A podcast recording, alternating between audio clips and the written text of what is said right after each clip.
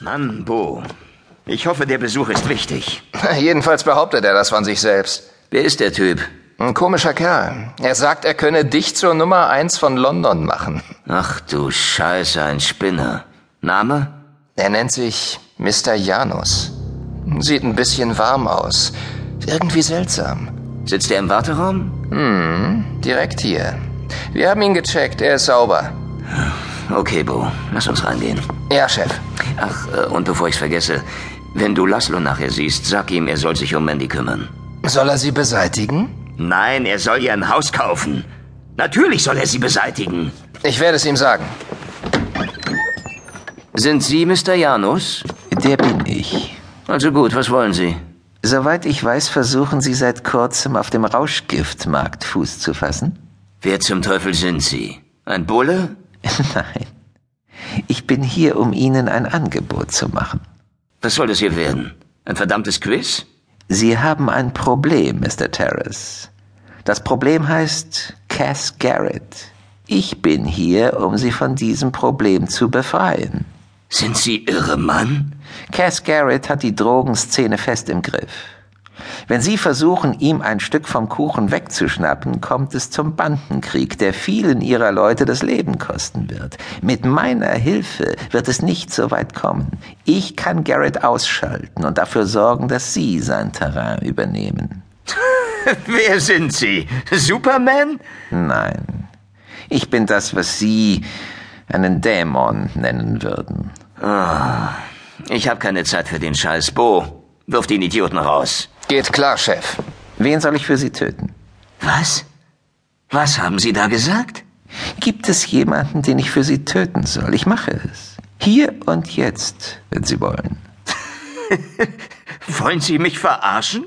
Mr. Terrace, da Sie nicht gewillt sind, meinen Worten Glauben zu schenken, möchte ich Ihnen eine kleine Demonstration meiner Macht vorführen. Bitte, es kostet Sie nur zwei Minuten. Danach können Sie mich noch immer wegschicken. Danach jage ich Ihnen eine Kugel durch Ihr Lockenköpfchen. Das steht Ihnen frei. Ich werde mich nicht wehren. So überzeugt sind Sie von sich. Bringen Sie mir jemand, der Ihnen lästig ist. Danach werden Sie keine Zweifel mehr an mir haben. Also gut, Mr. Jonas. Janus. Mein Name ist Janus. Von mir aus, Mr. Janus. Sie kriegen Ihre Chance. Bo, hol Mandy. Okay, Chef. Und Sie wollen Garrett erledigen. Ja, es wird leicht sein. Und was erwarten Sie als Gegenleistung? Nur die Ruhe. Gleich werden Sie begreifen. Alex? Mandy, Baby. Dieser Herr hier möchte mir etwas zeigen und du sollst ihm assistieren. Was soll ich denn machen? Setzen Sie sich einfach her zu mir. Mach nur, Baby, es wird bestimmt lustig. Und jetzt? Schauen Sie einfach in mein Gesicht. So? Ja, so ist es gut. Sehen Sie mich an. Schauen Sie genau her. Janus hob beide Arme, legte die Daumen unter sein Kinn und die restlichen Finger gegen die Wangen. Einen Moment lang verharrte er, so als würde er sich auf etwas stark konzentrieren. Dann geschah es.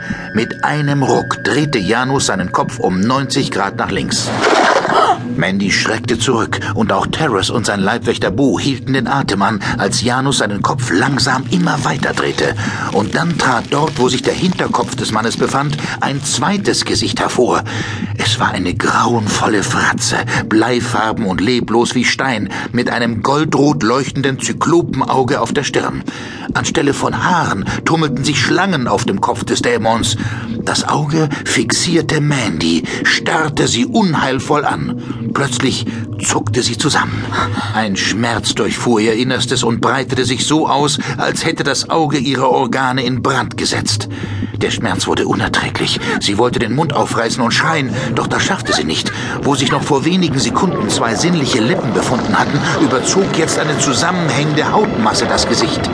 Es war, als wären Mund und Nase auf eine groteske Art und Weise weggeschmolzen. Mandy konnte weder ein- noch ausatmen, schlug in Panik wild um sich, versuchte vergebens ihre nach Sauerstoff schreienden Lungen mit Luft zu füllen. Dann setzte ihr Herz aus. Sie erstarrte mitten in der Bewegung und kippte mit verdrehten Augen vom Sofa. Sie war tot. Der Anblick des Januskopfes.